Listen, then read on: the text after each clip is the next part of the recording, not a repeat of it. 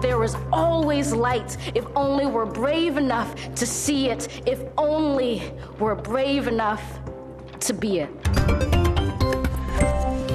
Es gibt immer Licht, wenn wir mutig genug sind, es zu sehen, mutig genug sind, es zu sein.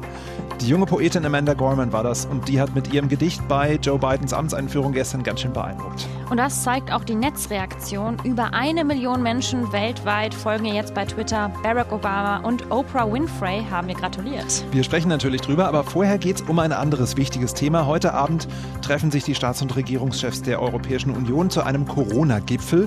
Oder geht es auch um die Verzögerungen beim Impfen? Wir schauen uns deshalb heute genauer an, warum klappt das denn nicht so richtig und kann man überhaupt jemandem die Schuld dafür geben? Stimmt, das ist eine gute Frage. Heute ist Donnerstag, der 21. Januar 2021. Wir sind Leonie Schwarzer und Jens Lehmann. Hi. Guten Tag. News Junkies.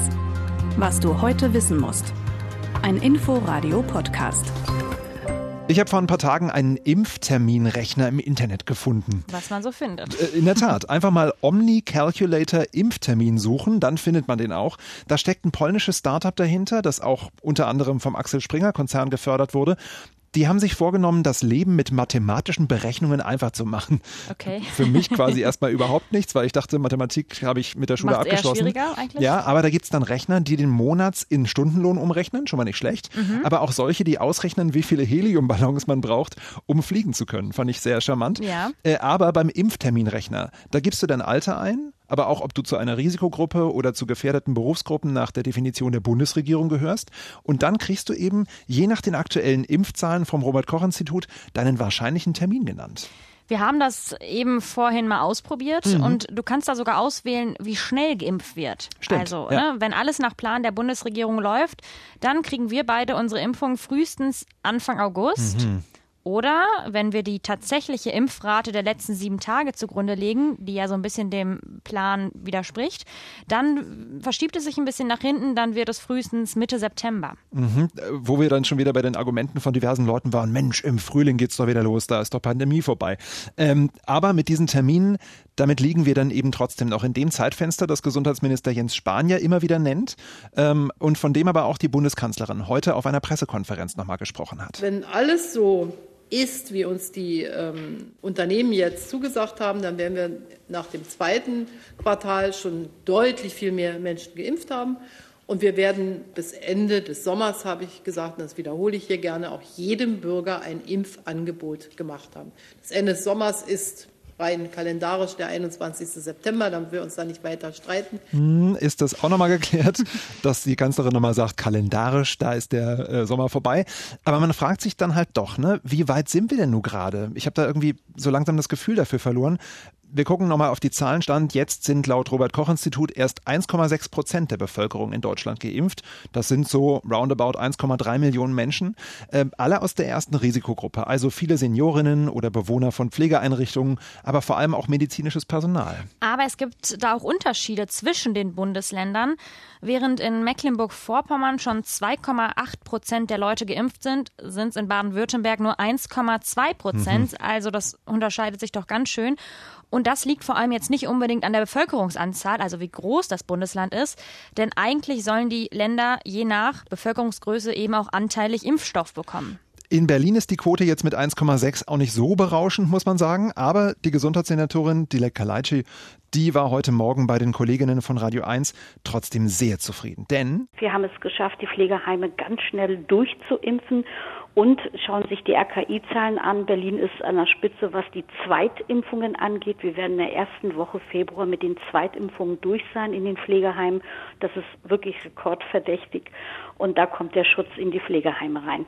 Zwei Impfstoffe sind gerade auf dem Markt. Der eine kommt von BioNTech Pfizer und der andere vom US-Konzern Moderna.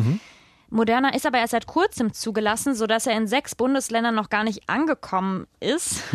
Ja. äh, jedenfalls sind das die einzigen Impfstoffe, die bisher in Deutschland und der EU zugelassen sind. Ja, und äh, bei den anderen Bundesländern sind ja vielleicht noch so ein paar hundert Dosen davon bisher verimpft. Ähm, und bei dieser Zulassung, da hat ja erst die EU das Sagen. Also Brüssel sagt, ob ein Impfstoff die Kriterien erfüllt. In Deutschland gibt dann das Paul-Ehrlich-Institut das Go. Und äh, da steckt zum Beispiel gerade AstraZeneca noch in der Zulassung. In Ungarn hat man dem Mittel heute schon die vorläufige Zulassung gegeben, quasi so ein bisschen an Brüssel vorbei.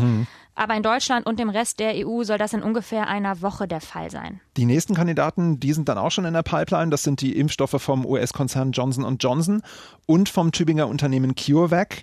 Da ist es ja ein bisschen still drum geworden, obwohl die ja mal so Anlegerliebling waren und so große Hoffnungsträger am Anfang. Da hat ja vor allem auch Elon Musk viel Geld reingepumpt. Aber die Frage ist ja nicht nur, wie viele Menschen sind schon geimpft worden, sondern auch, wie gut wirken sie denn jetzt im Alltagstest, mhm. also die Impfung. Und Israel liegt ja sehr weit vorne beim Impfen, sodass da jetzt auch erste belastbare Studien gemacht wurden. Und da kam raus, schon zwei Wochen nach der ersten Dosis des BioNTech-Pfizer-Impfstoffs ist die Zahl der positiven Corona-Tests bei über 60-Jährigen um ein Drittel gesunken. Also das ist das ist echt eine gute Nachricht. Eine gute Nachricht, genau. Und wenn man sich die Zahlen aus Israel dann nochmal genauer anhört, dann stellt man sich schon die Frage, warum läuft das mit dem Impfen bei uns nicht so richtig rund? Wir sind von solchen Zahlen ja noch weit entfernt. Ja, um das zu beantworten, müssen wir zuerst klären, wer ist denn für was zuständig mhm. oder wer hat sich denn um was gekümmert? Bürokratie, ja. Genau, denn dann versteht man viel besser, warum wer wen kritisiert, was ja gerade oft der Fall ist. Also, bestellt haben die 27 EU-Staaten gemeinsam. Mhm. Und damit sollte verhindert werden, dass da so ein Impfegoismus entsteht, so nach dem Prinzip First Come, First Serve an Impfdosen. Und die EU-Kommission hat deshalb im Namen und auch mit Zustimmung der Mitgliedsländer Verträge mit bisher sechs Herstellern abgeschlossen. Von denen wir ja zwei schon kennengelernt haben. Also bestellt sind die Impfstoffe durch die EU. Und für die Beschaffung ist jetzt in Deutschland aber der Bund zuständig. Er organisiert deshalb auch die Verteilung an die Standorte in jedem Bundesland. Je nach Einwohnerzahl liefert der Bund dann, wie wir schon gehört haben, die Impfstoffe an bestimmte Stellen in den Bundesländern. Damit sind die Impfstoffe ja noch nicht bei uns angekommen. Nee, stimmt. ähm, und für die Organisation der Verteilung, also wie kommen die berechtigten Leute an ihren Impfstoff, dafür sind wiederum die Länder zuständig. Also die müssen dafür sorgen, dass es Impfzentren gibt und dass die Impfstoffe richtig gelagert und verteilt werden. Das ist schon ganz schön komplex, oder? Ja, ich finde auch irgendwie kein Wunder, dass da gerade jeder jeden irgendwie kritisiert, weil Total. wahrscheinlich blicken die selber nicht richtig durch. Wer hat jetzt die Verantwortung für was? Und wenn wir uns jetzt genau anschauen, warum klappt das denn alles nicht so richtig, dann beginnen wir mal mit der Bestellung. Da kritisieren ja viele, die Europäische Union, die hat zu wenig bestellt. Problem ist aber vielleicht eher, dass die EU erstmal auf mehrere Impfstoffe gesetzt hat, von denen aber viele noch gar nicht zugelassen sind. Mhm. Bei sechs Impfstoffherstellern insgesamt hat sie momentan bis zu 2,3 Milliarden Dosen bestellt. Und da kann man sagen, eigentlich nicht zu wenig für 450 Millionen Menschen in der EU. Nee, da können wir uns doppelt und dreifach impfen lassen. Und als klar war, dass BioNTech Pfizer bald zugelassen wird, da hat die EU auch nochmal nachbestellt. Und die Europäische Union sagt, warum es so langsam vorangeht, liegt vor allem daran, dass die Hersteller nicht schnell genug produzieren. Aha, jetzt sind die wieder so ein bisschen weiter, genau. Und das stimmt auch. Also warum wir gerade zu wenig Impfstoff haben, liegt vor allem daran, BioNTech Pfizer hatte letzte Woche auch noch gesagt, dass es bei ihnen zu vorübergehenden Verzögerungen der Lieferung kommt weil es irgendwie Umbaumaßnahmen in ihrer Produktionsstätte in Belgien gibt. Und dann kann man noch sagen, generell ist es so, dass die Impfunternehmen ihre Bestellungen nur nach und nach ausliefern können. Kanzleramtschef Helge Braun hat diesen Punkt heute Morgen auch nochmal im MoMA betont. Wir haben jetzt Impfstoffe von zwei Start-up-Unternehmen im Grunde genommen. Dieser neue mRNA-Impfstoff, da wird die Produktion erst aufgebaut. Und in diesem Monat soll, äh, im Februar soll ähm, ein zusätzliches Werk in Marburg äh, die, die Produktion aufnehmen. Und dann kriegen wir auch davon mehr. Aber ganz entscheidend ist, dass zwei große Firmen, die klassische Impfstoffe herstellen, in Kürze zulassen. Also äh, schon mal ein bisschen gewagt, Multimillionen-Dollar-Unternehmen als Startups zu bezeichnen. Gut, stimmt, aber ich verstehe ihn da auch ein bisschen, weil natürlich ist diese mRNA-Technologie ganz neu. Das, das heißt, stimmt. da muss schon noch einiges geschaffen werden. Da entsteht gerade nochmal ein neues Werk. Also ein bisschen verstehe ich seinen Punkt. Ja. Außerdem haben die ja auch ganz schön viel Geld ganz frisch eingeworben. Stimmt, ja, wie so ein Startup. Äh, was Helge Braun da auch andeutet, wir können eigentlich ganz optimistisch sein. Zum einen will BioNTech Pfizer ab Februar in Marburg, wie gehört, einen weiteren Produktionsstandort eröffnen. Und dann stehen auch noch zwei weitere Impfstoffe kurz vor der EU Zulassung, haben wir vorhin auch kurz angedeutet, der Impfstoff des Unternehmens AstraZeneca voraussichtlich Ende Januar und der von Johnson Johnson, der könnte schon im Februar kommen. Okay, also zu wenig Impfstoff sorgt eben logischerweise für Verzögerungen. Mhm. Das liegt, wie wir jetzt gezeigt haben, vor allem an den Impfstoffunternehmen. Aber auch Bundesgesundheitsminister Jens Spahn stand deshalb zuletzt in der Kritik. Warum? weil, wie wir eben erzählt haben, der Bund ist eben für die Beschaffung zuständig. Und Jens Spahn hat sich letzte Woche natürlich auch verteidigt deshalb, zum Beispiel so. Auch was manche als zu langsam im Vergleich zu anderen Ländern empfinden, hat Gründe.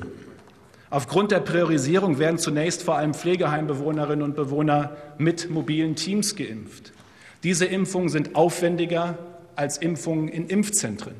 Und es wird dann nach und nach genug Impfstoff für alle in Deutschland geben.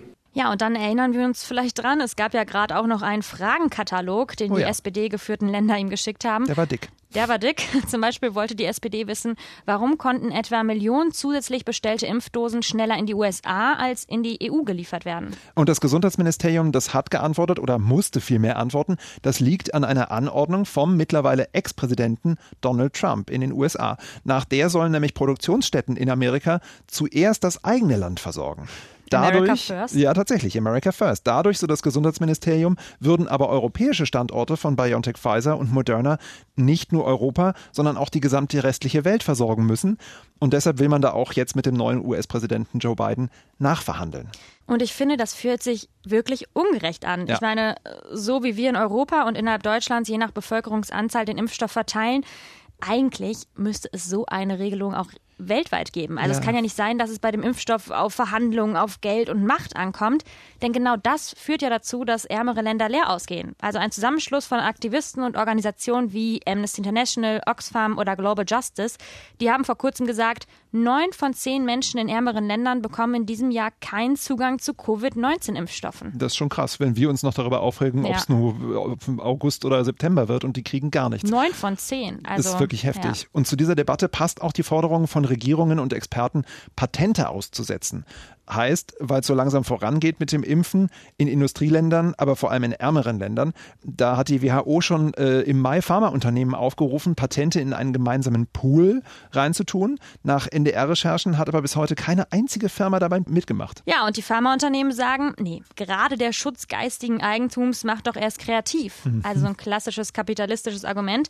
Mehrere Staaten haben jetzt einen Antrag bei der Welthandelsorganisation eingereicht. Sie wollen eine Ausnahme der Patentregeln für die Zeit der Pandemie. Aber man muss sagen, wenn wir Pech haben, dann müssen wir noch sehr, sehr lange auf dieses Impfstoff-Geheimrezept warten. Denn die Patente für Impfstoffe und Medikamente, die sind eigentlich für bis zu 20 Jahre geschützt. Momentan müssen wir uns also noch auf die Hersteller verlassen. Und um deren Lieferengpässe geht es unter anderem auch heute Abend beim Corona-Gipfel der EU. Wir haben es schon angedeutet. Um 18 Uhr schalten sich da die Staats- und Regierungschefs per Videoschalte zusammen. Mal wieder. Ja, erste Länder wie Italien drohen BioNTech Pfizer schon mit einer Klage und die EU-Kommission will jetzt mit den Herstellern konkrete Lieferpläne vereinbaren und außerdem sollen die Konzerne beim Ausbau der Produktionskapazitäten unterstützt werden, damit das eben schneller vorangeht. Ja, und es gibt auch einen straffen Zeitplan. Bis zum Sommer sollen in der Europäischen Union 70 Prozent der Erwachsenen geimpft sein. Wie soll das gehen? Da müssen wir noch einen Zahn zulegen. In Deutschland sind ja jetzt, wie wir vorhin schon gesagt haben, 1,6 Prozent der Bevölkerung geimpft. Nach ungefähr ja, vier Wochen Impfung, wenn man zusammenrechnet. Das heißt, wir wären in Deutschland im Juni bei ungefähr 8 Prozent der Bevölkerung. Also ja, das wird schwierig, würde ich sagen. Wir haben am Anfang gefragt, Leonie, wer ist schuld an der Verzögerung? Was denkst du? Ich finde es schwierig, weil irgendwie gibt es da, wir haben es ja gerade aufgedröselt, so viele Verantwortliche an bestimmten verschiedenen Stellen. Ich finde es aber gut grundsätzlich, dass wir eine EU-weite Lösung haben, denn nur so kann der Impfstoff gerecht auf die Länder verteilt werden. Und ich weiß nicht, hätte die EU etwas anders machen können? Also schwierig zu beurteilen, denn vor allem liegt es momentan ja an den Lieferengpässen der Unternehmen. Was wir aber nicht aus den Augen verlieren dürfen, finde ich, das ist die Frage, wie wir nicht nur EU-weit, sondern weltweit gerecht verteilen. Und ich glaube, da müssen wir uns jetzt auch drum kümmern. Ja, ich glaube, man kann irgendwie allen und niemandem die Schuld geben dabei. Denn natürlich konnte man vor einem Jahr noch nicht wissen, wer denn das Rennen beim Impfstoff machen wird. Da musste man das Risiko halt einfach eingehen und so ein bisschen so alle möglichen äh, Unternehmen gießen. Aber man hätte sich im Vorfeld halt sicher auch noch mehr Gedanken machen müssen über die Verteilung eben. Wie du schon sagst, weltweit. Denn dass das ungerecht zugeht und auch weiter ungerecht zugehen wird, das ist leider halt auch klar. Wir schauen noch mal kurz auf gestern, Oh ja. auf die Amtseinführung von Joe Biden. Jens, was ist bei dir da am meisten hängen geblieben? Na, Ich bin ja ein großer Fan von Memes. Ähm, Ja, ich weiß. Da hat mich natürlich Bernie Sanders besonders gefreut. Der saß da bei der Feier so herrlich griesgrämig und dick eingemummelt an der Seite rum. Äh, Das wird gerade überall geteilt und in andere Bilder So mit reinmontiert. so dicken Handschuhen. ja, ja, mit diesen tollen äh, ge- gestrickten Nicht so, Handschuhen. nicht so richtig schick, muss man Äh, sagen. Nein, aber äh, der wird jetzt halt, wie gesagt, überall reinmontiert, sei es auf dem Sofa von Friends oder auf der Bühne vom Burgtheater, mal ganz kulturell, oder hinter dem Schreibtisch im Weißen Haus, wo er ja äh, seiner Meinung nach hingehört. Aber wo wir gerade über äußere Erscheinung reden, also ganz im Gegensatz zu Grumpy Bernie Sanders, du denkst da wahrscheinlich eher an die strahlende Poetin im quietschgelben Mantel. Ja, stimmt. Amanda Gorman, die hat mich wirklich total beeindruckt.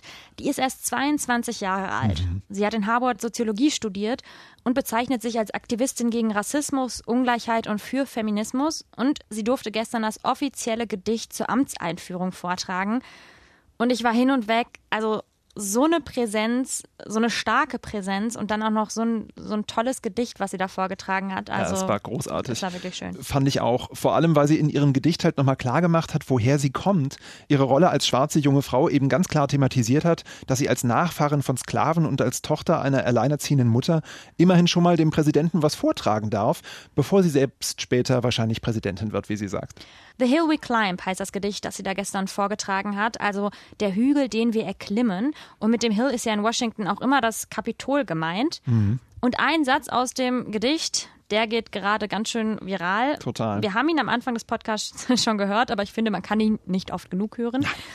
Ähm, zu Deutsch, es gibt immer Licht, wenn wir mutig genug sind, es zu sehen, mutig genug sind, es zu sein. For there is always light if only we're brave enough to see it, if only we're brave enough to be it. Ja, Barack Obama, John Legend, Oprah Winfrey, viele Prominente haben Amanda Gorman bei Twitter zu ihrem Gedicht beglückwünscht und wow, das mit 22, Allerdings, not bad. total zu Recht auch. Ich habe nur Angst, dass dieses total schöne Gedicht ähm, und vor allem dieser Satz bald schon völlig aus dem geschichtlichen Zusammenhang gerissen wird und, ähm, wie soll ich sagen, mal wieder als Wandtattoo endet oder oh in Gott. Poesiealben steht oder sowas ähnliches. Also kurz vor der Diddelmaus, ehrlich gesagt. Das hätte Amanda Gorman dann echt nicht verdient. Ich glaube nicht und ich hoffe vor allem auch nicht. Wenn ihr uns aber was ins Poesiealbum schreiben wollt, dann macht das doch ruhig unter newsjunkies.inforadio.de und wir sind auch morgen wieder für euch da. In der Tat, macht euch einen schönen Abend. Tschüss. Ciao. News Junkies. Was du heute wissen musst. Ein Podcast von Inforadio. Wir lieben das Warum.